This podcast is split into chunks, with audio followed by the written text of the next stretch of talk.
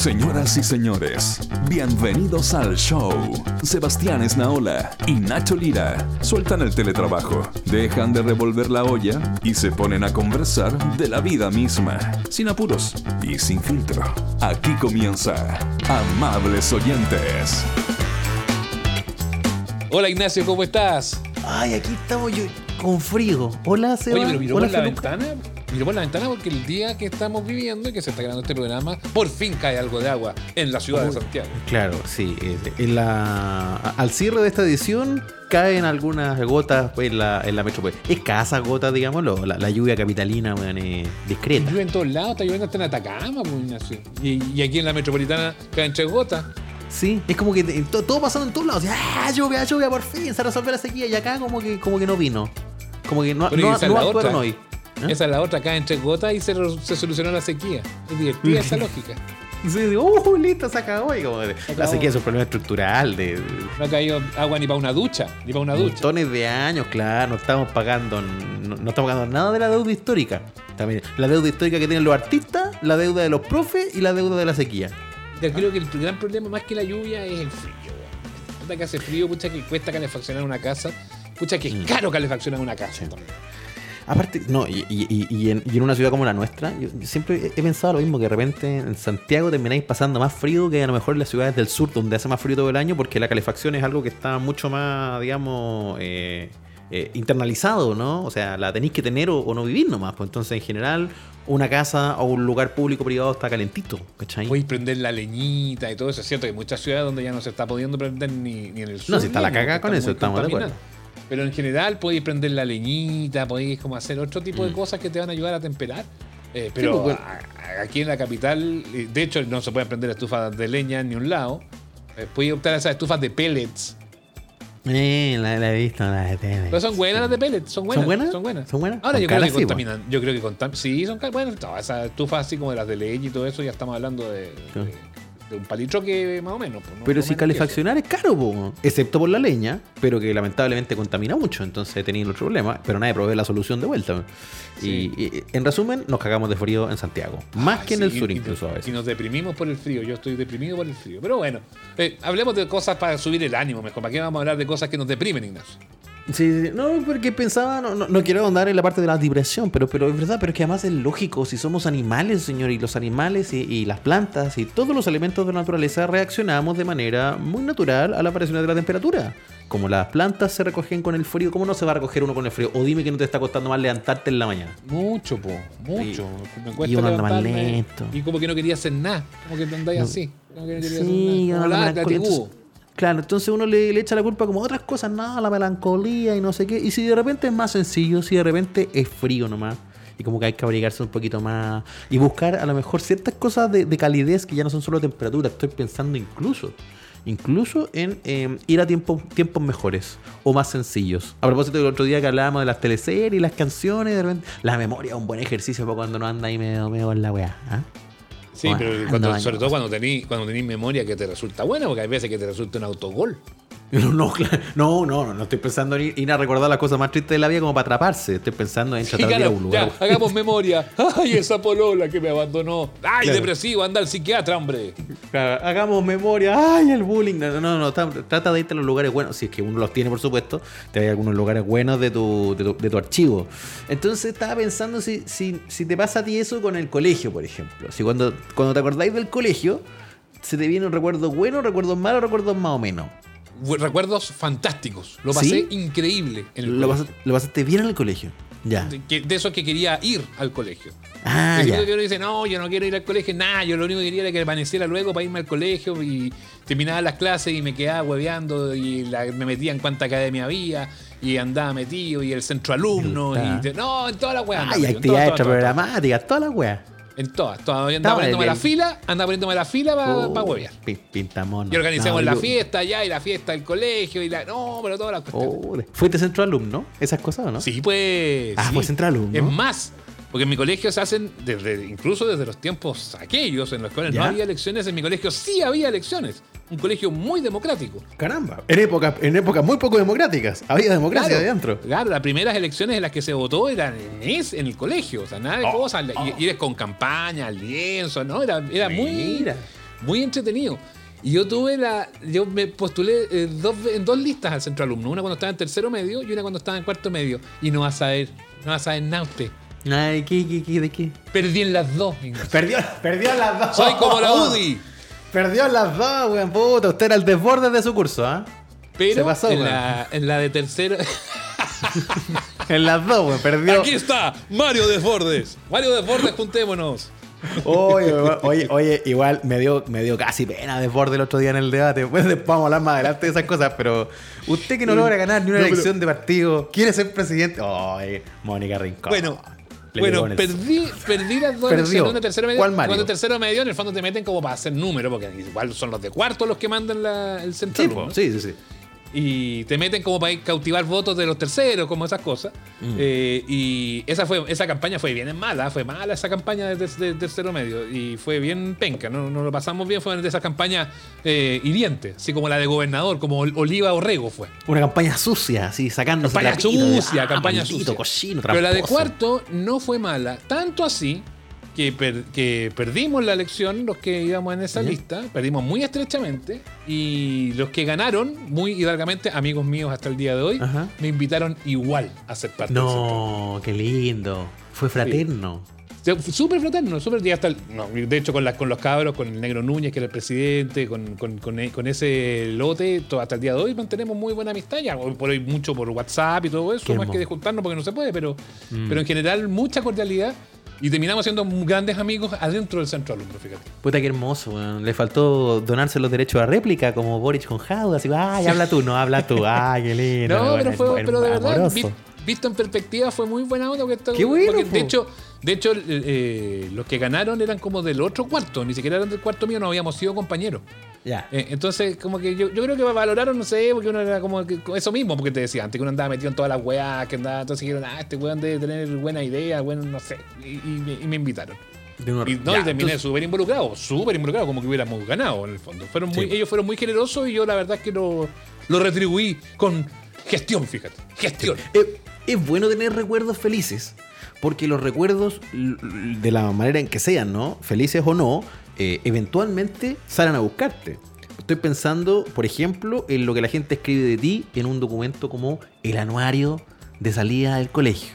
Como el anuario de Jaude, dice usted. Como le pasó al candidato Jaude, po, que le, le sacaron el anuario. Antisemita. Antisemí, lo que le dijeron, y, y- y- y- y aparece como en las típicas Igual categorías. es fuerte si la biografía de Jadwe, ¿eh? Yo sé que aquí ay, le ponen color, claro, porque todo lo- cualquier cosa que se dice de Jadwe, es- el jaduismo dice que le ponen color. Pero es fuerte la biografía de Jadwe, ¿eh? Eh, espérate, pero ¿qué detalles tenía? Era como, se lo puede ver haciéndole puntería a un judío, ¿no? Era como una cosa así. Así, ta, ta, ta. No era como el regalo útil, un judío para hacer puntería. No. Era Una cuestión así, regalo, regalo útil. Y, y, qué- y- y tenía, pero esas típicas categorías de anuario, ¿no? Así como apodo, regalo útil, este lo puede ver. Eh, ¿Y cómo le decían a Jadwe? Salían turco, ¿no? Como que Mira, clásico te- aquí tengo la árabe. biografía de Oscar Daniel Jadwe Jadwe. Este Ah, arábico ahí personaje llegó al colegio a muy temprana edad, siendo hasta el día de hoy la guagua del curso, la media guagua, dice. Este antisemita. No, no, Puta la. Este antisemita, weón. Este antisemita fue visto en todas las aguas continentales contra el tiburón contrero, ya que se ha destacado por sus brillantes triunfos nadando en la tina de su casa. En los últimos OLP, canta manifiestos contra sus adorados y estimados vecinos, los judíos, y se ha ganado todos los rankings de popularidad. O sea, en tres párrafos, dos veces ha mencionado los judíos, parece que era un tema. Eh, su simpatía ha hecho de él uno de los humoristas de este establecimiento educacional, ganando el premio en concurso de chiste colegio. Mira, no, Ah, no mira. lo tenía Jaude como buen contador de chistes. Era bueno para la talla. representando a la colonia, haciendo su trofeo algo muy estimado por sus compañeros. Un pica sour, dice. Alias turco, járabe, beduino, Ya. Dani. Ya. Futuro, Dani. jefe de la OLP, que no es la de Liberación Palestina, sino Organización de Limpieza Pública, dice. Ah. Para limpiar la ciudad de judíos. No, pero es muy violento. Hobby, molestar en clase de matemática. Regalo práctico, un judío para hacerle puntería. Ah, pero es como, es como, es como el único tema. que- Pero bueno, es demasiado recurrente. Frase típica, Claro. sí, majito lindo. Esa es la Sí. biografía de Oscar Daniel Jaude. Es fuerte igual, weón. Claro, también es lo que dicen los compañeros de uno. Porque Que es el- verdad, el, porque- anuario uno no se lo escribe, te lo escribe otra gente. En, muchas en muchas veces. Oye, antes que eh, yo te voy a contar a ti, porque eh, conté yo mi historia, pero tú no contaste la tuya. Pero es cierto, los, anu- los anuarios lo escriben, pero si el único tema, el, el- el- en, en seis párrafos, cuatro tienen que ver con judíos, Claro. porque tampoco es porque. O sea, yo, yo creo que Es fuerte y, y es cierto que está muy distante y que uno cuando chico hacía huevadas y todo eso. Pero si vas a ser presidente de la República tenés que responder de todos los temas, pues, y entre otros tenés Sí. que responder si, si al menos si se te pasó esa, esa idea que tenías. Es que también pensaba que, eh, eh, como es el caso, no el mío, ¿ah? porque yo estaba como bien integrado en mi curso, pero yo tenía como hartos compañeros, y aquí ya te hablo de, de- de mi colegio, compañeros que de repente como que uno cachaba menos. Y uno se da cuenta que había pasado 12 años con personas y está llegando a cuarto medio y de repente te toca redactar el anuario. Y yo estaba en esa comisión. Por ejemplo, yo escribí el anuario de, de mi, de mi curso, de mi colegio. No todas las biografías, pero sí había que escribir un textito, ponerse de acuerdo con, con las cosas Y que no- había que decir. Acá en el colegio lo escribíamos todos y cada, obviamente los grupos afines escribían las de los amigos, pero nos pasó eso también, pues habían como tres o cuatro cabros que nadie les escribió la biografía. Era Claro. como chucha, weón. Entonces estoy, estoy poniéndome eh, solo como pregunta, no será el caso de repente del, del alumno como que claro, como uno sabe muy bien qué escribirle y como que le conoce una característica y le hace toda la biografía con eso, como, como no sé, como el Jaime Fuentes, ponte tú de mi curso. ¡Ay, Jaime Fuentes, Jaime Fuentes! Al Jaime Fuentes que es metalero. Lo único que sabíamos del Jaime Fuentes que era metalero, no sabíamos nada más de Jaime Fuentes. Entonces, weón, su biografía era como 20 chistes del metal. Yo creo que también hay que ponerlo en el contexto. ¿eh? Es cierto que, o sea, que te peguen el cartel de antisemita es, penca siempre. Pero, pero en- hace 30, 40 años atrás los humoristas hacían chistes de judío en el Festival de Viña. Pues. Entonces Sí, también po. hay que ponerlo dentro de un, de un contexto y de una línea temporal. Pues, weón. hay que atender un poco a la época. Y por lo mismo yo creo que es bueno ir a revisar, si es que lo tiene por supuesto, no toda la gente tiene, pero mucha gente tiene el anuario de uno. Como para saber qué decían de uno y ¿Usted si finalmente se suyo? parecían. ¿eh? ¿Usted Sí, tiene yo- el suyo? Yo tengo el mío, po. Sí, de hecho, yo te- ah, estoy en la comisión. La, la pregunta es si usted tiene el No, no, suyo. una cosa es que haya Por- estado, haya estado en la comisión, pero otra cosa es que lo haya. eh, que lo tenga todavía. No, No, yo, yo, yo lo conservo. Lo que guardo y conservo con cariño. Mi armario, mi armario lo, lo voy a decir sin, sin tapuja. Mi armario era bien ordinario. Bien ordinario. Yo sé que lo hice yo, pero era ordinario igual, no hay problema. porque, no, y digo de, edición, como una, una cosa así, pero porque mi colegio era un colegio humilde de la zona sur de Santiago. La verdad que las lucas para hacer esta, esta cuestión eh, no eran tantas tampoco. Y por eso también muchos colegios no lo tienen, porque había que desembolsar algún, alguna cosita. Ahora, los anuarios no son caros ni difíciles de hacer, porque hoy día hasta se hacen digitales. Los, muchos cabros los hacen en CD, por ejemplo. No estáis preocupados del libro. La tecnología lo- ya no necesariamente se imprimen. De hecho, ¿para qué? Claro. Pues si ya no se imprimen ni los diarios, ¿para qué se imprimir los anuarios? Como para salir del estereotipo, ah, tiene anario, cuico, cuico. Y como el hecho de que weón. sean digitales, el hecho de que sean digitales hace que le pueden meter más fotos y más, más Sí, cosas. pues. Más Ya, ya, ya, ya, pero yo tengo anuario para hacerme cargo. ¿Tiene usted el suyo? Por supuesto, guardado en un lugar de honor hogar. No, de Porque es un muy lindo recuerdo. Es un Ya, muy lindo porque ya- recuerdo. Ya fuimos a leer el de, el de, el de Jadwe y sabemos cómo queda. Lo que yo quiero saber es cómo queda Sebastián Andrés Esnaola Sellán. Cáchate lo que acaban de encontrar acá. Aquí entra ¿Pero por música qué? de ¿Y grabación. lo tiene? ¿Y ¿Y por qué lo tiene? En un esfuerzo de producción he hablado Ah. con su familia, he hablado con su señora madre y me han No. hecho llegar un pantallazo, una captura No. de un anuario que muestra a un joven y esbelto Sebastián en Sebastián en Naola. Oye, Qué oye, te pasaste, weón. Oye, tenía, te- era, era, ah, tenía su pinta. ¿ah? Mira aquí. Ojo, ojo con la. eh, paso a leer. Estupendo. Ah, lo- pero ¿quién lo vaya a leer? Qué vergüenza. Lo- no, no, no, no, tú es no vas a leer esto. No, no, no, no. Ha- ha- Hagamos un pacto de caballeros. Yo le, yo le facilito mi a usted y usted me facilita el suyo. Y porque no, no tiene una gracia que, que cada uno sería el de uno. sí. no, no sé si me va a llamar, Sí, llamar la si no yo edito la parte, ay, esta parte no la leo. Sí, Claro, ay, mejor que no, aquí quedó mal. Ya, Eh, ya, ya, me gustó, me gustó, me gustó. ya, ¿te gustó, te Déjame te ir a buscar el mío, porque me sorprendiste, Ignacio. Esto es una sorpresa para mí, pero voy a ir a buscar el mío. Ya, vaya a buscarlo nuevamente tanto, ya. Ya, estoy leyendo aquí. Proveniente de los barrios marginales ñuñoínos, llegó este socio lo fundador del, de los Lo Kinder, encontré, lo 80, encontré. Kinder 82, weón. Sí, ¿Fuiste. Kinder el 82? Aquí lo tengo. Oh, oiga, que es mayor y mira, usted, ¿eh? Y mira quién auspiciaba el anuario. Cuico. A ver, espera. no, tu anero tenía auspicio, te pasaste, eres muy cuico. ¿Pero viste quién auspiciaba? Sí, güey, ¿qué te- la, la Coca-Cola, ¿qué te creí, güey? No te pasa. Sí. Tu anero es cuico. No, el mío no. Y, lo último, mío. y las últimas páginas eran de la, todos los auspicios, po. los auspicios que pagaban. Cáchate. Banco, Banco Concepción, pues weón, ya ni existe. No, tu es pituco, el mío con cueva tenía era- eran tapa. los po. apoderados, pues. Los apoderados Sí, del se colegio. ha conseguido. que- No, nosotros no teníamos nada. güey. Nosotros con cueva lo hicimos. No, no tuvimos otras cosas de fin de año, como el polerón, que mucha gente tiene. Ay, hagámonos un polerón. Esta weá me carga el polerón. Además, ¿quién chucha se pone el polerón de cuarto medio de- después, güey? Y Como que al otro año está en la universidad, no querés saber nada del colegio, si es que te va a la educación superior, por supuesto. No sé, pero nadie anda, nadie anda preocupado.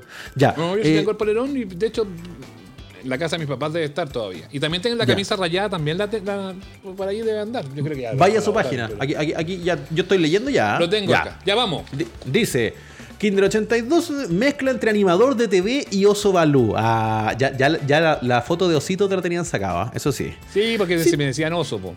Eh, sin duda este tipo tiene un sinnúmero de cualidades, pero lo más destacable de su extraña personalidad es su gran capacidad para las tallas y para poner sobre hombres fomes.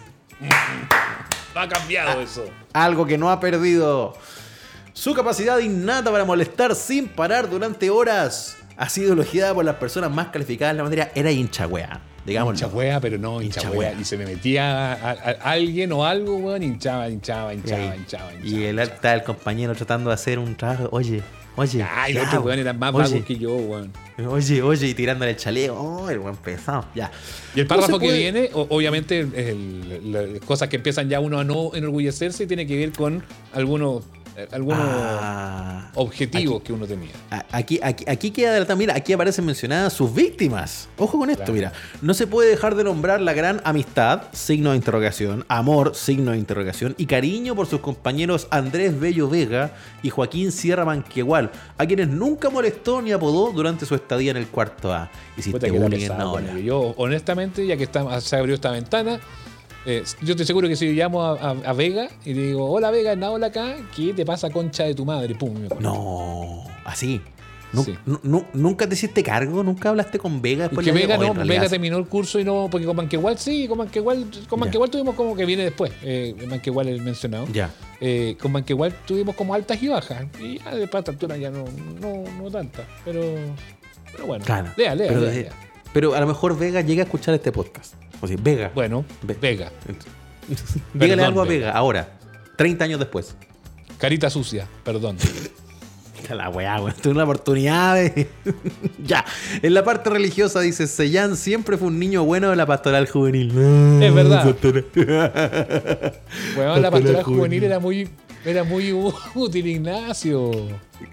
era claro, claro, porque su, colegio era colegio de, de niños, ¿no? Eh, pues. Que era la pues. única manera de socializar con el sexo opuesto era meterse a la pastoral, pues. No la única, pero era buena. No, no, no la única, pero era una, era una herramienta. Era buena, era buena, era buena. Sin duda, ya. Aunque nunca supo dónde estaba este. ¿Cómo? O sea, se- era como que iba y pero no iba. y- Ah, Nunca ah, se sí, supo dónde estaba este. Al mencionar la palabra capeo, se debe mencionar que quien realizó mejor esta actividad extraprogramática fue el pequeño Sebastián, ya que brilló por su ausencia en las entretenidísimas clases de Susi. ¿Quién era Susi? Biología. Susi Biología, ya. N- ni un pesque en biología. Nada, No, nada. Nada, weón. La única clase que logró captar la atención de Sebastián fue la dinámica de, sus, de su amigo Dalibor Atlagich. Dalibor, Dalibor Atlagic, gran profesor de historia. Gran profesor de historia. Ya, gran, historia sí, gran, biología gran no. profesor. Buena, buena. Yo igual tuve un buen profe de historia. Tuve, tuve varios buenos Sí. profesores de historia. Yo tuve dos profesores de historia no muy buenos, Dalibor y Lucho Quichal, que era mi profesor jefe. Pero muy bueno. Claro, pero yo veía que la clase de Dalibor era en la tigua. Que entonces, ah, era como en la tigua. Cacha. Entonces, por eso Y aquí viene otro episodio ah, no- notable. Una de las cosas más impactantes de este apacible osito de felpa fue ver que después de un atentado en contra de su familia, se transformó en una bestia insostenible, casi matando al pobre tipo que efectuó el atropello. Comillas, o sea, no comillas, paréntesis, Pullman. ¿Qué pasó acá? Este, Manquehual, po. a Manquehual le decíamos el care Pullman, porque tenía así la frente. El care Pullman. ¿Qué te pasó con Y claro, Manquehual aquí? Fue grosero con, no me acuerdo si con mi mamá o con mi hermana. Y, y yo, yo era un tipo de verdad muy pacífico en general, y me calenté, weón, y le metí un par de convoys. Te sacó la madre y oh, te lo felpeaste. Pero fue como un insulto más mala onda todavía. Pero eh, yo lo Ya. tomo dentro de la escolaridad, weón, no, tampoco, No, sí, tampoco lo, lo agrado logrando Oye, más de la cuenta.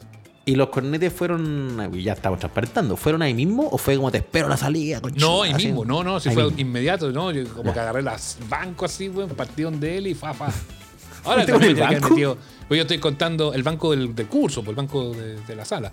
Ya. Eh, Y ahora me tendría que haber metido uno también de vuelta, si no, tampoco me voy a hacer aquí el Martín Vargas, si yo tampoco era tan bueno para los combos. Pero, no, pero fue, los weones dijeron, pero weón, ¿qué te pasó? Vi todo rojo. Mira, mira, y aquí empezamos a hablar de Tanto privilegios. así que lo destacaron en la, en- lo destacaron en la biografía. No, claro, no. y en este párrafo que viene, que es peor, o sea, o no sé si peor, pero como un señor lleno de privilegios. Su amistad con la mayoría de los profesores, más sus enormes pitutos a nivel de centro de alumnos, el CDAA era el auspiciador de sus capeos, o sea, no está ahí nunca, le favorecieron para correr pruebas, salir más temprano y otras cosas simpáticas propias del ámbito escolar. O sea, No, pero al contrario, po. Yo, lo- yo, era, el- yo era el que iba a negociar con los profes, pues ya vos, profe. Claro. Vamos a la prueba y todo. Y todo. decían, ya, po, nana. nana también me decían, ya, pues, nana, anda ahí a hablar con, anda a hablar con Dalibor para mover la prueba. Sálvanos Y con yo esta tenía buena capacidad de negociación, pues. Ahí, ahí, ahí, con la labia, con la labia. Sí, Bueno, pues, Sebastián. No, me, funciona- me funcionaba bien eso, me funcionaba bien las relaciones públicas. Eso. Esperamos que logre desarrollar tu vocación periodística. Ah, ya de chiquitito perfilándose bien. Siempre. Que llegues a ser un excelente profesional cumpliendo tus metas. Nos vemos en el estadio junto al bullo en el carrete de tus amigos del cuarto humanista. Lindo, hermoso. Y aquí vienen las otras, la- como la- las breves, ¿no? FT es frase típica, estamos claros. ¿Sí? Sí, Ah, me viene a buscar, me viene a buscar la, la policía, la policía. la policía. ¿Por el, ¿Por el papá o por el papá? No por el Papa, era por el Papa, weón. Por favor, weón. Así Era como de ese. Y todo era como de la misma. Por el amor de Dios, weón. Ese era tu Era frase, digo, el- ¡ay! Tú te- te el enojabas tenor y de esas decías- frases típicas. Como tú te enojabas y decías, ¡ay, por el papa! ¿Qué, qué es esa frase, güey? De la pastoral, de la pastoral. Claro, ¿eh? Joven de pastoral. Regalo útil, una presto barba, un, babe- un babero. una mochila de también me decía, a mí me decían Sí. nana, nana, el distrito de nana, oso y ¿Ya? baboso. Y oso viene de baboso. Oso de baboso. Oh, Porque tenía, era baboso, pues. DF, deseo frustrado. No, una- del no, pero te saltaste una mochila decente. Ah, una mochila Si decente, de miras- veras. ¿Por si qué? Tú ¿Por miras, qué la- eso? tú miras en una página más avanzada, te vas a encontrar con una caricatura que hay mía Ya. y que aparece el titán. eh, que es una, una la mochila que yo tenía, que como yo pasaba capeando afuera de la sala, Titán volaba por la sala. Yo pasaba por la sala y veía mi mochila que volaba, volaba, volaba por la sala. Siempre la ponían arriba del techo o la tiraban por la ventana para afuera. Entonces ya Titán estaba hecho mierda. Pues, bueno. Entonces por eso una Mira. mochila decente. Ser, perfecto, una- un desastre. Deseo frustrado, ser del Calasanz. Oh, ser cuico. Oh, aspiracional. Ser del Calazán, porque todos mis amigos del barrio eran del Calazán, entonces yo también participaba mucho en actividades de ellos. Ya vaya. Lo que nunca se vio a la nana en clases. A la nana. No, no está ahí, po. Bueno, Entonces- mal, bueno, mal capeo. Bueno, mal bueno, mal capeo. ¿Qué podemos, claro, ¿qué podemos decir? ¿Cuál es Chora la biografía. Chora la Está bonita, está bonita, cuarto Sí. humanista. ¿Qué podemos decir de Sebastián en la ola de joven, de Sebastián ola colegial? Apitutado. Apitutado. Sí, Eh, apitutado. uy, ahí, que, que, che, ¿cómo? No, no iba a las clases, el centro de alumnos. ¿Qué más podemos decir? Matón. ¿Ah? También podemos decir eso. Pero fue que feo, Ignacio. Lo estoy- lo estoy Está sacando, lo- todo, lo está sacando todo lo peor de. Matón. Apitutado, matón, eh, pero de pastoral. De ahí se salva. Sí, ahí, ahí expiaba las culpas. Oye, oye, ¿te, te, te hicieron llegar mi anuario, no? Lo tengo, lo tengo, Oh, Ignacio, lo tengo. Qué miedo. Qué miedo, Qué miedo. weón. Ah, ya, ya, ya. Oye, pero una página entera. De- bueno, sí, pues sí. mucho que contar. Yo era un, un señor muy extrovertido, muchas cosas. Yo, Yo, yo cosas, tiene hartas cosas así como de deseo frustrado y todo eso. Tiene como media página de eso. Ah, sí, como de esos conceptos. Bueno, a los que no sepa yo lo voy ayudando. Es que, claro, yo, yo, yo como era el editor del anuario, me, de- me dediqué yo mismo a una página entera. Se pasó, ¿ah? Partimos por la biografía, ¿le parece? Eso. El Lira es uno de los fundadores del curso. Ahí estamos igual. De Muy esos bien. primeros días fue conocido por su singular irregularidad capilar, el pelón. Y por mostrar pánico frente a la idea de que lo dejara el furgón. Que te, te da como cosita eso. ¿Qué viene el furgón? Mira el furgón. No, al revés. Lo que pasa es que yo nunca salía de la clase. Me quedaba como leyendo o coñando. Ay, como el tío, donde, el tío Oscar del furgón estaba ahí como, güey, Ignacio que claro, no viene. la tía Adriana se aburrió. La tía Adriana una vez se fue. Así como me dejó. Muy "Ah, bien, merecido. Te voy a los- otros cabros. Pasaron los años y el Nacho comenzó a mostrar sus habilidades sobre la pista de baile, siendo su movimiento más conocido el Moonwalker. De su ídolo de siempre, Michael Jackson. Así Uh, sí. esa weá en la sala. Sí, pues. Hoy hay con mocasín y calcetines blancos, que esa era la típica del colegio también. Yo, claro, que había harto acto escolar. Entonces yo, yo te bailé Michael Jackson, así como Qué segundo básico, tercero básico. Luego del baile descubrió otros talentos como su facilidad de contar chistes y su gran labia. Bueno, para el chiste también, ¿viste? Tenemos algunas cosas en parecido. Una ¿viste? cosa. Pero en la sala de clase fue mundialmente famoso por ser el terror de los lápices y cuadernos. Los útiles no se salvaban de ser destruidos por nuestro calvo amigo. Oye, verdad, esa weá. Todo, todo, Pero todo lo que rompía los cuadernos, lo- todo, todo roto. Sí, weón, así me dan como una weá así, me ponía a hacer repollitos, ¿cachai? Así como con Ah, la hoja, todo como con los déficit lados. atencional. No, atro, atro, déficit atencional desatado. Y lo otro que me pasaba mucho era que yo pescaba el lápiz, así el lápiz fibra, y empezaba a, a, a morderlo, a morderlo, a morderlo, y eventualmente se me pasaba la mano y reventaba el lápiz, po. Y cuando se reventaba el lápiz me quedaba toda la tinta, pero así Sí, entera, así, la camisa, weón, la cara, weón, no, una weá impresentable. yo no sé cómo hicieron tanto bullying por eso, que como que al final era chistoso, pero, en verdad, weón, dejaba la cagada. ¿sabes? Ya. Otro talento que nos ofreció nuestro compañero fue el de realizar excelentes imitaciones vocales, entre las cuales destacan Charlie Badulaque, Don Francisco y otros muchos personajes conocidos en nuestra vida escolar. Sí, Pero a los ¿tú imitáis curitas. a los profes? Yo imitaba a los profes a los curas también. Teníamos un cura que hablaba así, decía, el Señor Jesús, cuando llega, yo decía, ya, habla como el curita, danos la bendición. Y Charlie Pero sus talentos más recordados, sus talentos más recordados por todos serán su, simpa- ah, su simpatía, su amistad y su amplio intelecto. Suerte en el futuro. ¿Qué pasó en el camino, Ignacio, con lo del intelecto? Te deseamos lo mejor. Un afectuoso saludo de tus amigos que te recordaremos por siempre. Te queremos, Nacho. Y después habla Don Manu. ¿Quién es Don Manu? ¿Un profe? Don Manu era uno de mis profesores, este era profe, fue profe de historia. Uno, uno- un- un- Dale. ¿Un qué? No, no, es que uno No, podía elegir al un- profe que le escribía al final. Ah, Entonces bueno. Don Manu era un profe que le tenía buena onda y me escribió a él. Deseo Oye. expresarte mi admiración y recuerdo y que tu paso por el colegio haya sido el fundamento de nuevos y mejores desafíos a cuando Ay. muestres todas tus capacidades. No pierdas la sencillez y la madurez que te caracteriza. Siente lo más profundo de tu ser que Dios tiene un plan para ti y pone en tus manos las herramientas para que los cumplas. Don Manu, esto ha sido un fracaso, fracaso rotundo de su formación. Don Manu no caló en el corazón de Ignacio Lira, que es un ateo, un agnóstico, no ¿Qué diría practica Dios? la religión, ni le rezas al Señor, al tatita Dios. Lo único que me quedaron fueron las canciones de misa. Abre tu jardín y toda esa weá. ¿Viste? así, Por Dios. Apodo, demasiado. Lira, Champi. ¿Eh? Champi, Tele, sí, me decía. Teletubi, Tinky Winky. Nacho, Pelao, Pelón, Carcavilla, Carcavilla. Carcavilla. Cuando estaba de moda Carcavilla para el Mundial de Estados Unidos 94. y con la andaba- tele. Que andaba con la tele. Esa fue la época cuando yo empecé a usar anteojos. Y los primeros lentes que usé eran unos anteojos café gruesos, un marco horroroso, y que igual a Carcavilla. weón. Así, ese fue como. No me lo saqué nunca ese apodo. Frase típica, ya cabro, ¿quiere? Pero hombre, sí. oa, Así como ¿quién quiere ser? Esa, ¿Qué quiere ser? Esas cosas. Ah, como quién quiere ser millonario. Sí, don- Tenía a Don Francisco de, de, de imitador. CR, ¿qué es lo que es CR? CR era canción representativa. Cualquier canción basura nueva. Literal. Porque esa era la época donde yo estaba criado, usted sabe, por las mañanas, el, el- el TVN. Entonces, Ponchi Bonchi Bom, las meninas, toda esa weá. Ponchi.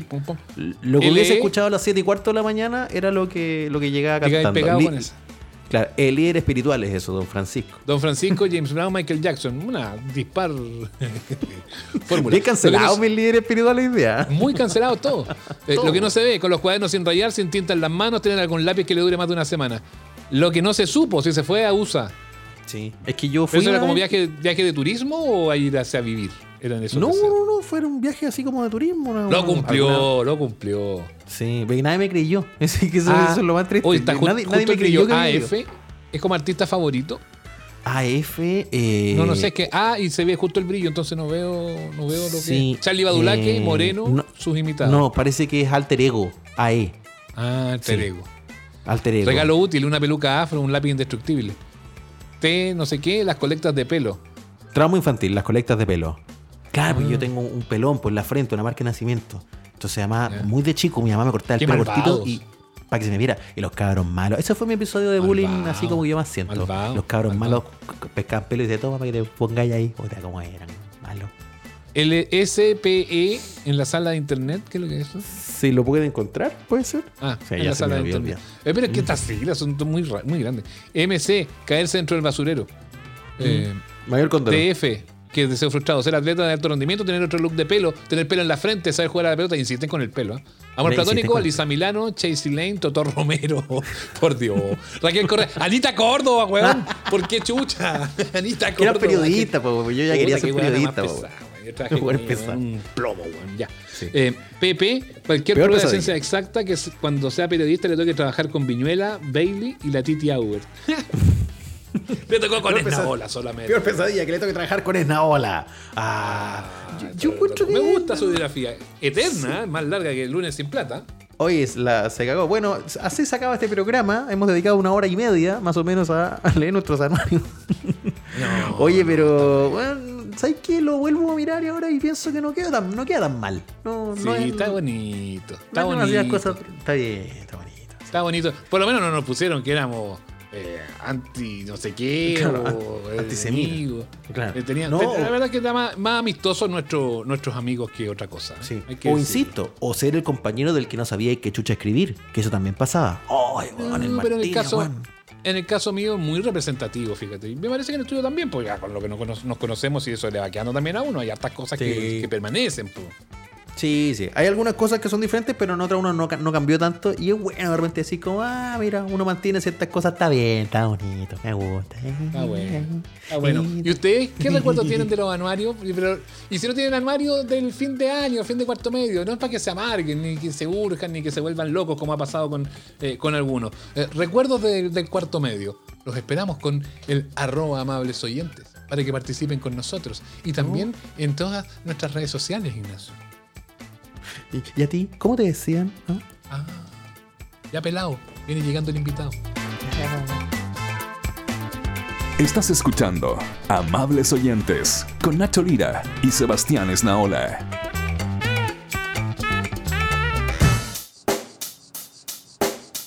Bueno, habiendo superado la etapa escolar que estuvimos hablando en la primera etapa, pasemos a las cosas de los adultos, pues, Ignacio.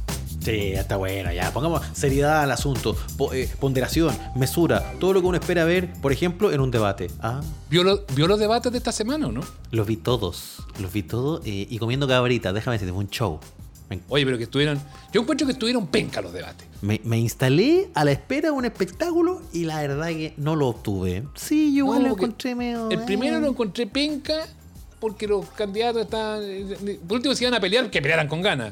Claro. Y el segundo fue demasiado guante blanco, encontré Claro. yo, Fue demasiado. todo al revés. El, segundo. Sí, pasa usted. No, pasa. usted. Después de Ya, usted. Doña Ay, lo quiero tanto, candidato rival. Ya. Ahora, igual marcaron ciertas diferencias ¿eh? en algunos temas. Y fue, no- fue muy plácido en el trato, pero, pero rocoso en algunas otras cosas. ¿eh? Y no Sí. fue- de, de hecho, No. el, el segundo gana, gana como por puntos, creo yo. Eso te iba a decir, si me apuráis me gustó más el segundo debate pese a todo. Igual tenía como contenidos y claro, eh, la- las diferencias se notaban en eso y no en tanto en que el otro candidato hablara más fuerte o se tratara más mal con el otro, que de repente lo que uno ve en el debate. Y claro, es curioso porque uno como público como que también quiere un poco de pimienta, queréis que pasen cosas, pero al mismo tiempo si se, si se exagera demasiado, te empieza a ganar la vergüenza ajena y empezás a levantarte por el futuro del país. Po. Así como Osandón con 30 mil millones, Como- 44 mil, 5. Como a cinco, ¿se acuerdan? No lo, no lo declararon reo por lindo, entonces uno se va acordando de esas cosas. Tal cual. Pero bueno, hay una historia de debates eh, que vienen desde antes de la dictadura y después de- del- de- del reinicio eh, de la vida democrática en nuestro país. eh, se ha ido constituyendo eh, una, una tradición de los debates presidenciales y se han ido ampliando a las primarias ya eh, otro tipo de elecciones. Eh, y quien más experiencia en Chile tiene organizando debates, no solo en Chile, sino que también en el extranjero, es nuestro siguiente eh, invitado. Él es periodista, él es productor de televisión, hoy director de producción de Canal 13, eh, organizador de una decena de debates, ya nos va a estar diciendo cuántos son, el señor Marcelo Hilsenrath con nosotros, además autor del libro Luz, Cámara, Elección, la democracia chilena en 25 años de debates presidenciales. ¿Cómo estás Marcelo? Gracias por venir, bienvenido a los amables oyentes. Hola Seba, hola Nacho, amables oyentes, qué gusto verlos, qué gusto saludarlos, muchas gracias por la invitación, feliz de acompañarlos y de chacharear un poquitito con ustedes. ¿Cuántos debates en el cuerpo, Marcelo? Eh, por la guata son más de 10, pero la realidad yo te diría que también, ¿ah? un poquitito más de 10. Yo perdí la cuenta ya, pero sí, sí Un poquito más. Son, son, son varios ya. Claro, 10 debates. en Chile y asesorando a algunos en el extranjero también. Sí, he tenido la suerte a través de una organización que estamos afiliados desde Anatel, que es eh, Debates International, que a través de, una organización que estamos trabajando en Estados Unidos con la Comisión de Debates Presidenciales y el Instituto Nacional Demócrata, eh, apoyando a distintos países que están eh, fomentando sus debates. Nos pasó en Argentina cuando hicieron su primer debate allá por el 2016.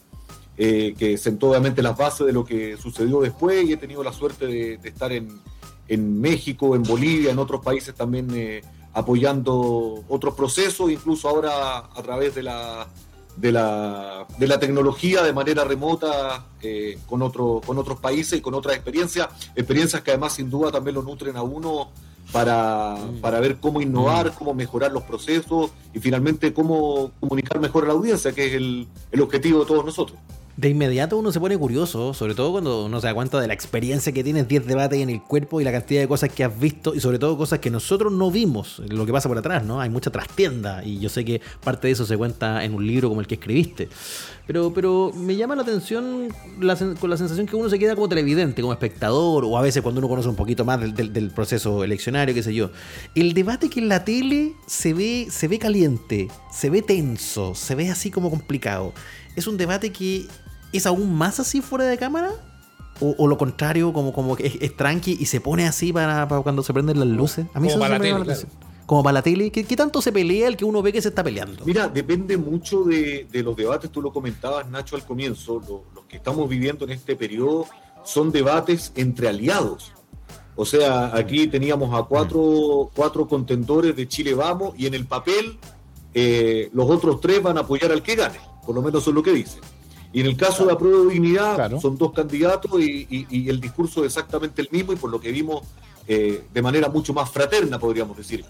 Eh, entonces, claro, las diferencias, si bien existen, tampoco van a tratar de acrecentarlas porque eh, después del 18 de julio, los que pierden debieran apoyar al que ganó. Entonces, acrecentar esas diferencias termina siendo un mal negocio para la coalición a la cual representan y sobre todo con mira a, a- a lo que están apuntando, que es al convencimiento, uno, de votar por ellos y dos, a mi juicio, que lo más relevante cuando uno tiene elecciones voluntarias, que es que la gente efectivamente vaya a votar, que se acerque a los locales de votación el próximo 18 de, de julio. O sea, aquí, aquí era esperable el guante blanco, entonces. No, no, no, no era muy, muy tirado las mechas, muy alejado que ocurriera una, una situación como la, como la que se vio. Claro, es que depende mucho también la, la coalición y el momento político, incluso el momento comunicacional. Se recordaban ustedes el 2017, eh, lo pintoresco que fue la participación del, del senador Osandón en la primaria de Chile Vamos, con, con el presidente Piñera y con eh, Felipe Cast. Y claramente Osandón era un outsider dentro de la, de la coalición y él iba a revolver el gallinero y lo hizo, cumplió el objetivo y, y- y a eso iba. O sea, claramente no iba a ganar la, la- la primaria, lo habían invitado también como independiente, les había ido Renovación Nacional. Es un poco, si, si uno quisiera hacer el símil con lo que está pasando hoy día con, con Sebastián Sichel en el caso de Chile Vamos, que es un independiente que fue invitado por los partidos, que no tiene un apoyo, a diferencia de los otros tres candidatos, y que tiene, entre comillas, un poquitito más de libertad por lo mismo. Pero chicoteó un poquitito más que, que- los demás candidatos en su debate. Obviamente cada uno sigue su propia estrategia, más allá del objetivo en común que tienen como alianza. Las verdaderas diferencias las vamos a ver para las elecciones de noviembre, de primera vuelta, y la eventual segunda vuelta a mediados de diciembre. Oye, es verdad Maxi, que estos ¿y cuál- tapados, per- perdona Seba, es que está pensando que es verdad que estos tapados siempre tienen como esa ventaja de, de- de- de un poquito más de relajo, de, de- de cintura, pensando que tienen menos posibilidades. Y me acordé al tiro de estas presidenciales donde tuvimos en un momento como 10 candidatos todos juntos y ni siquiera tanto era un debate, era como un foro ciudadano. ¿Se acuerdan cuando estaban, eh, qué sé yo, Israel, eh, París y estaba ahí Roxana El, Miranda? pro- el profesor Artés. El profesor Artés. Entonces me acordaba como de esos personajes. Las Roxanas Miranda o el profesor Artés cuando, cuando tenían estas intervenciones públicas y también a veces frente a otros candidatos con un relajo, con una soltura, pa- pa- porque no, no había tanto en juego. Yo creo que eran los primeros conscientes de que, de que podían aprovechar mucho más esta ventana para decir cosas, ¿no? Mar- Eh, Marcel Claude, Franco Parisi, sí, Alejandro Navarro, ¿no? El- el listado es grande. De hecho, el 2013, recuerden ustedes, tuvimos nueve candidatos presidenciales para la primera vuelta y la, la última elección tuvimos ocho. Y ahí el productor de los debates, el Marcelo Gilson, que esté a cargo, si es él, porque muy probablemente de los de su canal va a estar a cargo él, pero si no, de los otros o los de Anatel, ahí se agarra la cabeza, porque cuando tenéis tan cantidad de, de- de- de candidatos, eh, tenéis que ponerlos a todos, tenéis que poner 9, 10 personas, y eso juega muy en contra del formato. po. No, total. Yo era chascón antes de eso. Con eso te digo todo. no hagáis ni idea, no me hagáis ni idea del estrés, güey. No, es súper complicado porque termina siendo, como obviamente uno, uno busca en un debate darle igualdad a todos los presentes, sean dos, cuatro o nueve, cuando son nueve, obviamente la interacción, la discusión o la contraposición directa de, de posiciones entre ellos es tremendamente difícil. Y lo que termina pasando es que más que un debate termina siendo un foro, una entrevista simultánea donde una misma pregunta se le hace a todos los candidatos, a lo más hay un derecho a réplica. Nos pasó el 2013 con los nueve candidatos que finalmente eran tantos los temas, tantos los periodistas y tantos los candidatos, la primera vez que teníamos un debate con tantos candidatos, que el debate lo tuvimos que dividir en dos días. Y se hizo dos días seguidos, incluso con los candidatos sentados porque era era impracticable tenerlos de pie por cinco horas en, en, dos noches. O sea, terminaba, terminaba el tema físico superando el tema intelectual o el tema político. Lo que uno busca finalmente es que dentro de todo se esté cómodo. Entonces uno, uno trata de adaptarse. Obviamente, entre más candidatos, más difícil se hace pero es parte, digamos, de la pega, parte de dar vuelta y, en los últimos años uno claramente está dando vuelta y mirando lo que está pasando fuera de Chile, no solamente a través de los contactos que uno logra eh, a través de, estas organizaciones internacionales, sino también mirando, aprendiendo. En el mismo Estados Unidos uno ve que los mm. debates son entre los dos principales candidatos, más allá que este año, el año pasado, digamos, hubo cuatro candidatos, los dos principales son los que van a, a los debates en las primarias de republicanos y demócratas llegó a haber hasta 13 candidatos. O sea, hay experiencia, pero obviamente entre menos candidatos haya, más atractivo se hace para la audiencia, porque entendamos que de los nueve, de los ocho, los candidatos que lleguen, son muy pocos los que tienen posibilidades reales de acceder a la presidencia. Lo que, lo que pasa finalmente, lo que se busca es que eh, aprovechan estos espacios para dar a conocer su mensaje. Ustedes mencionaban recién a Roxana Miranda. Claramente Roxana Miranda tenía claro, ella y su su partido, digamos, Igualdad, si la memoria no me falla, fue el que le inscribió, que no iba a ser presidenta de la República, que no iba a ganar, en, que no iba a pasar a la segunda vuelta, pero ella aprovechó la instancia de los debates presidenciales y sobre todo la instancia de la franja política que se entrega a través de las concesiones de televisión abierta para entregar el mensaje que ella buscaba al público que ella buscaba. O sea, también uno tiene que entender no solamente la lógica del televidente del organizador, sino también cuál es el objetivo del candidato. Eh, mm. El candidato quiere ganar la elección y lo que yo busco como organizador de debate es que se genere una discusión que permita al elector votar informado. Y ahí muchas veces chocan los objetivos porque el objetivo del candidato es ganar la elección más allá de cómo se den las cosas. Claro, y hay algunos que no van a ir a ganar la elección como, y que van a instalar sus temas, sus cuñas, o, a lo mejor también a tirarle peñas caso al que no le gusta, al que no le cae bien, eh, y, eso, y eso está dentro de la, de la regla, y que la aspiración es seguir siendo líder eh, de su, su, movimiento, o a lo mejor, eh, como se habla mucho de lo que pueda pasar con los que no ganen en esta elección, posicionarse para una buena campaña senatorial, por ejemplo, apoyado o impulsado por, por su sector, que eso también es un hecho. O sea, hay muchos que están mirando el sillón en cuatro años más, no ahora.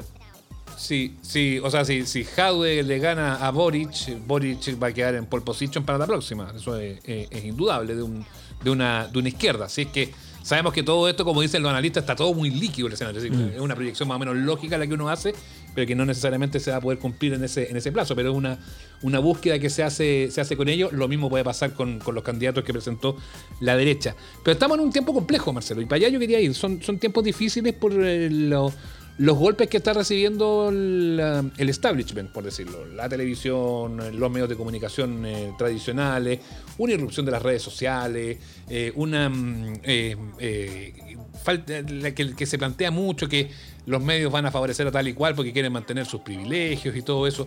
¿Cómo se juega con esa situación a la hora de construir un debate desde, los, desde la prensa tradicional, jugando un poco con, con, la desconfianza? Uno veía ya ayer en las redes sociales, no sé, pues, el, eh, y que no solamente pasa con este debate, pasó con una entrevista que el domingo le hicieron en Televisión Nacional a, Daniel Jadwe por parte de, Matías del Río y la Constanza Santa María. O sea, una pregunta eh, que se hace y que no le gusta, ay, vendido, no sé qué cosa, que te pagan, y a la otra lo entrevisté con guante blanco y todo. Entonces, además, hay como una cosa de desconfianza que yo entiendo que siempre puede haber existido, y tú que lo, los has hecho por tantos años debes tenerlo más, más claro que yo, pero que ahora está como un poquito exacerbado, ese, ese ambiente como de desconfianza que se le pone a quien hace las preguntas en este caso, o a quienes hacen las preguntas. Sí, eso, eso siempre ha estado sin duda hoy con la sociedad que, tenemos, la sociedad que hemos construido también, eso se exacerba mucho más, eh, es mucho más complejo, pero acá hay un tema súper claro, o sea, eh, uno organiza siempre y, trabaja desde la lógica de la buena fe. Eh, uno no busca ni favorecer ni perjudicar ni un sector, ni un candidato, busca dar igualdad de condiciones. Eh, en el caso de todos los debates, independiente que los organiza hace muchos años, todo se sortea, o sea, justamente para que no haya ninguna duda respecto a la transparencia del proceso, desde quién aparece primero, quién pregunta primero, quién contesta al último, quién le pregunta a quién. Todo eso está normado simplemente por un sorteo, o sea, no es que hay alguien a dedo diciendo las cosas. Eh, en el caso de los debates que, tradicionalmente organizamos por Anatel y que estamos organizando ahora a nivel de, canales para, las primarias, para las próximas semanas, eh, acá eh, uno no conoce las preguntas del resto, o sea, cada periodista tiene un tema, tiene un, área temática que en general son conocidos, son dados a conocer, pero el candidato no conoce las preguntas. aquí hay un tema también súper claro que es a quién uno, va a evangelizar al que está convencido que uno es el malo de la película y que diga lo que diga va a sentir que uno está perjudicando a su candidato o que, o que hay una mano negra que está trabajando debajo, eh, más allá que eso no es cierto, tampoco lo vas a convencer de lo contrario porque obviamente su mirada tampoco es, es objetiva, al contrario, es una mirada tremendamente subjetiva donde si su candidato dice que el sol es rojo y el cielo es verde, él va a creer a pie juntilla lo que está diciendo y todos los que digamos que el sol es amarillo y el cielo es gris hoy día, eh, vamos a estar metiendo, metiendo una mentira o cualquier tema para perjudicar a un candidato cuando claramente el tema, el tema no es así. Y por eso además se ha, se ha mantenido en el tiempo. Uno entiende y se pone obviamente en el, en el lugar, muchas veces no lo comprende, no termina siendo muy racional, pero es el mundo en el que nos encontramos y uno tiene simplemente que eh, estar convencido del trabajo que está haciendo, del aporte que siente que está haciendo y finalmente lo que aportamos los medios, yo diría los medios tradicionales, acá es principalmente una masividad, el alcance que tiene la televisión sigue siendo tremendamente penetrante, tremendamente profundo y lo que uno busca con este tipo de instancias es justamente llegar a la mayor cantidad de gente posible, uno para incentivarlos a participar y dos, en base a lo que escuchan, que definan simplemente de manera, de manera unitaria y en la soledad de la, de la Cámara Secreta, ¿por quién van a votar? O sea, como decía Pepe Tapia, la televisión penetra, eso no ha pasado de moda, Marcelo. No, para nada, para nada. Independiente que, que, a uno no le guste, no le parezca, o piensa, o de repente la influencia que uno tiene de las redes sociales piensa que es superior, sin duda es un aporte, uno tiene que valorar y validar no solamente a los medios tradicionales, sino todas las plataformas que han crecido y que dan acogida a todas las voces existentes.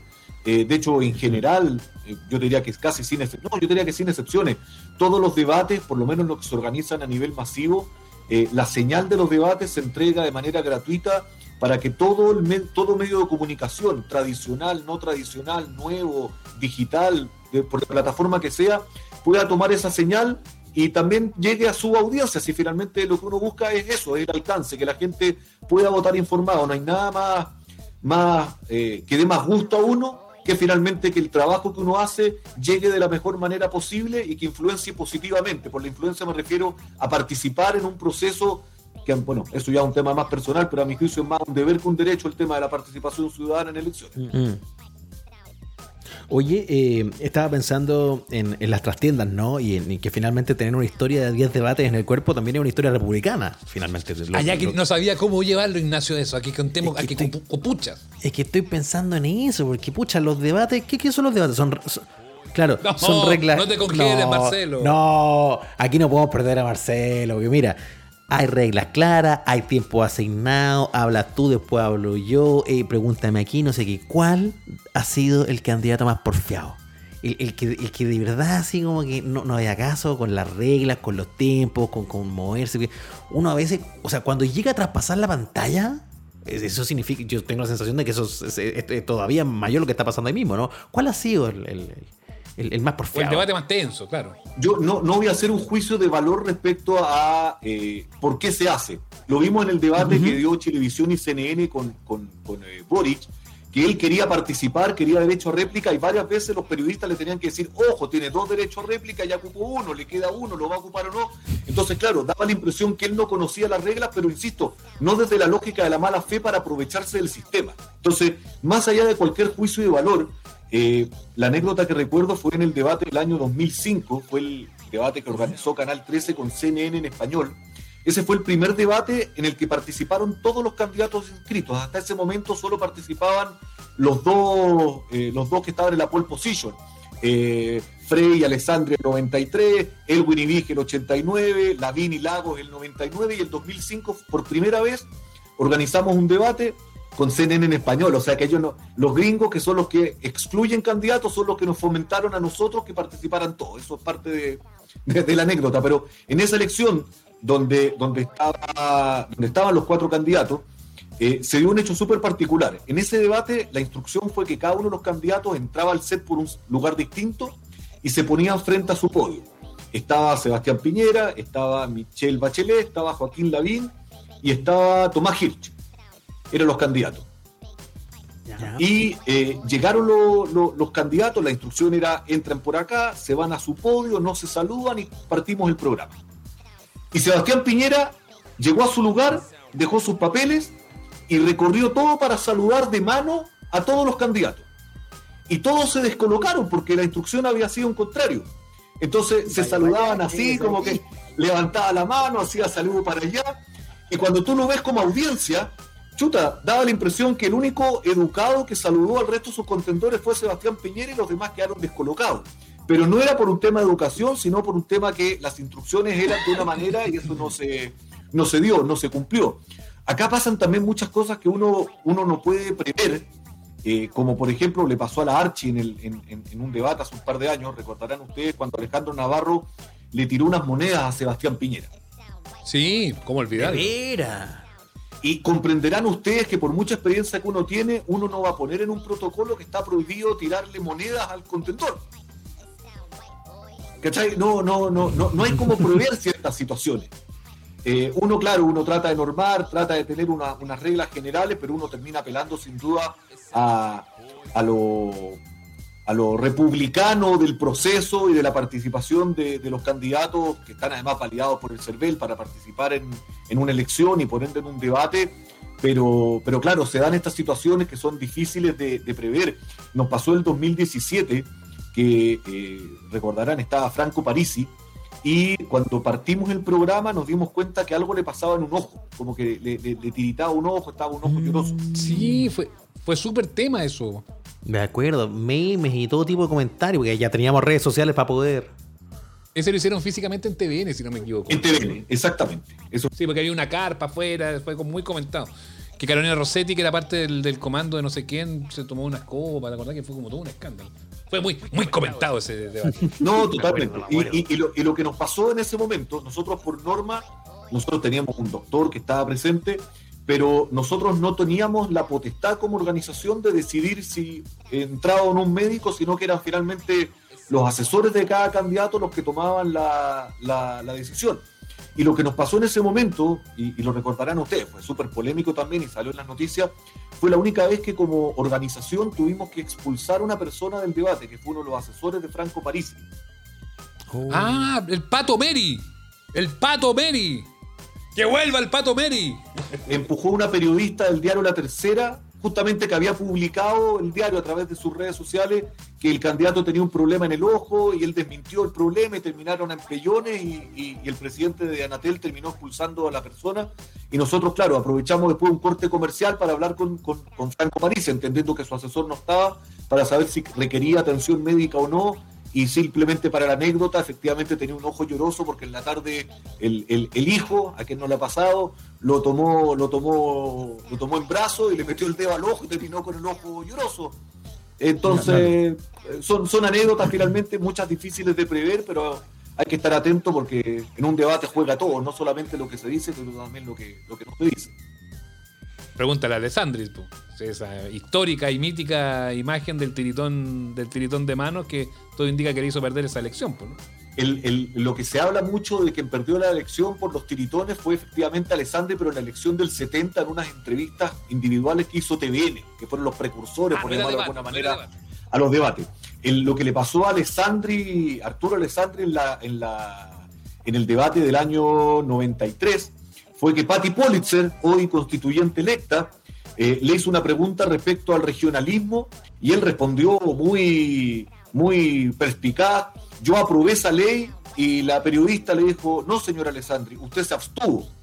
Y ahí hubo cinco segundos de silencio del candidato que obviamente no sabía dónde meterse y después terminó, sí, mire, pero yo después aprobé, se metió obviamente en un, en un jardín del que no pudo salir y, más allá que esa elección estuvo, estuvo poco reñida, tampoco el candidato ayudó mucho a que efectivamente fuera más cercana. Fue de hecho la última elección que, se ganó en primera vuelta, que fue la de Frei Ruiz Tagle, más o menos el 56% de votos sacó. Con cuatro candidatos que había en ese momento. Convengamos que Arturo Alessandri lo pusieron por el apellido, ¿ah? porque no tenía muchas muchas cualidades de, candidato, no, era tan conocido ni tan, ni tan carismático. No, él, llegó, por los palos como candidato después de una convención que se hizo en, me parece que era la Alianza, entonces sabe que son los mismos partidos, pero van cambiando cada vez de, nombre y, claro, en esa elección era, si la memoria no me falla, eran Jovino Novoa y Manuel Feliu los candidatos oficiales, al final los dos se oh. bajaron y terminó, y terminó Alessandri, que era independiente, era senador por Antofagasta, terminó como, como candidato del, del, grupo, pero en una elección que, que más allá que, que no lo van a decir, claramente la daban por perdida. Y que claro, pues ahí hay archivos, hay material de estudio, o sea, cuando te ponía a revisar como la historia de los debates también, el primero televisado, ¿no? Que el de Nixon Kennedy en los 60 que, es un gran material, pero un gran archivo, con un Nixon que venía de problemas de salud, que no, no, estaba tan bien, y que no le había tomado el peso lo que significaba salir en la tele para el primer debate televisado, versus un Kennedy que estaba en su mejor momento, que incluso había pasado por, una cama bronceadora para verse más, más, mino en la pantalla. no, tú sabes que efectivamente, efectivamente eh, cuentan, cuentan, no, no, no la anécdota, sino los hechos que efectivamente en ese debate Kennedy subió a la, a la azotea del hotel donde, donde se estaba haciendo para tomar sol eh, él se vistió, en ese momento era en Estados Unidos también, la televisión era blanco y negro, entonces él buscó colores contrastantes con los fondos que obviamente en pantalla se veían grises. Nixon, que no le daba ninguna importancia a los debates y menos a la televisión, que, era, que, estaba recién partiendo, eh, no le dio mucha importancia, se vistió como siempre se vestía, eh, miró de reojo así, ¿cómo se les ocurre que me van a maquillar? No se maquilló y además tuvo mala suerte, porque segunda vez, un par de semanas antes, cuando se bajó del auto eh, donde estaba recorriendo las distintas ciudades, se pegó en la puerta, cerró un portazo y se pegó en la rodilla.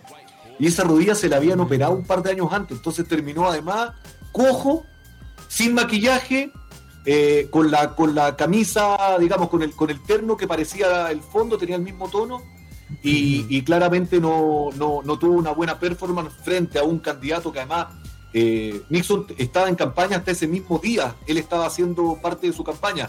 Eh, Kennedy paró un par de días antes, justamente para estar relajado, tener tiempo de broncearse, de prepararse, y claramente la, ahí está la diferencia, pues eso es una, una de las grandes de las grandes experiencias, obviamente la primera que sucedió. Hay que fijarse incluso en esas cosas. ¿Se están vistiendo bien los candidatos que vimos ya en la tele o no? ¿Cómo, cómo, se ve la percha para, estos debates? Sé, que son los primeros, ¿no? Pero, pero hasta acá han estado en los estándares de un señor que ha visto 10 debates y ha trabajado en 10 debates. Mira, yo eh, me, llamó mucho la atención que en los debates que vimos de, primaria esta semana, eh, salvo Ignacio Briones, eh, todos estaban sin corbata. Así somos los jóvenes, Marcelo. No, por supuesto. Tú estás con corbata ahora, ¿no? No. No. Casi, casi en pijama, te diría. Con suerte me puse pantalón hoy día, de teletrabajo. Con, suerte me puse buzo, Marcelo, porque venía y tú nomás. Puta, que te se agradece, ¿ah? Sí, sí la audiencia te doy las gracias. Sin una diferencia que tenemos con los invitados de este podcast. Ya, pero de, esas, cosas tú crees que hay que preocuparse un poquito más. Una corbatita, algo un poquito más, aunque no sea necesariamente tu estilo, ¿no? No, todo comunica. O sea, a ver, si, si Boric se hubiera puesto corbata, eh, claramente no era el Gabriel Boric que, que, todos conoceríamos. O sea, obviamente él, es más, él está más cómodo sin corbata que con corbata. O sea, acá finalmente se trata de estar cómodo, de sentirse que uno refleja, si finalmente todo comunica, la postura, el lenguaje, el lenguaje no verbal, la manera de vestirse, la manera de estar, la manera de poner las manos, todo eso es parte del mensaje. Entonces uno simplemente tiene que ser coherente y por eso a mí me llamó la atención que, a diferencia de lo que nos ha pasado en años anteriores, donde la gran mayoría, si no todos, ocupaban corbata, eh, ahora no era así, sino que la, camisa y el vestón era lo que lo llevaba. En algún momento en la transmisión de, de, Chilevisión CNN se veía incluso que eh, Sichel y Desbordes, si la memoria no me falla, se veían exactamente igual, con la misma camisa blanca y con el mismo vestido. Azul. Claro, el paletó azul. Ahí faltó, faltó mirar un poquito más o, o llevar un plan B y ver si el otro llevaba azul, ponerse uno gris, no sé, digo yo. Uno siempre da a los candidatos la posibilidad de ensayar, ver los fondos, obviamente no, no, no, no tienes la capacidad de ver cómo va a ir vestido el resto, pero siempre la recomendación es, tener una camisa alternativa, tener una chaqueta alternativa, si es que tuviera corbata, en general se llevan dos o tres justamente para que no, no parezcan los candidatos uniformados, sobre todo el que quiera marcar una diferencia, que lo logre hacer y no quede amarrado a cómo se viste el candidato del lado. Bueno, nos falta tiempo para poder seguir hablando de debate, hay mil historias que... A ¿Ah? propósito de vestuario, una, una, a propósito de vestuario, sí. una anécdota en una de las últimas elecciones, ustedes se acordarán. Las que sean espontáneas, las que sean espontáneas son sí. las mejores, dale. No, nos pasó con 2013 con el candidato Alfredo Sfer. ¿Ya? Se recordarán ustedes, nosotros nos, nos, como unas túnicas, ¿no?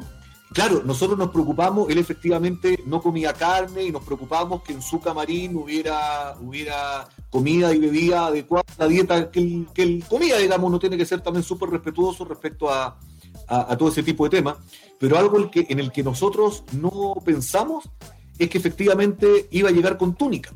Y él efectivamente estaba con túnica, pero en ese momento no nos dimos cuenta, y ustedes que son hombres avesados en las comunicaciones sabrán que los micrófonos lavalier se colocan a través de una cajita del tamaño de un celular que en general va o, o, o, en el vestido, en alguna costura que se coloca, o en el caso uh -huh. de los hombres, en, en, en, en el, el, cinturón, cinturón o en el pantalón.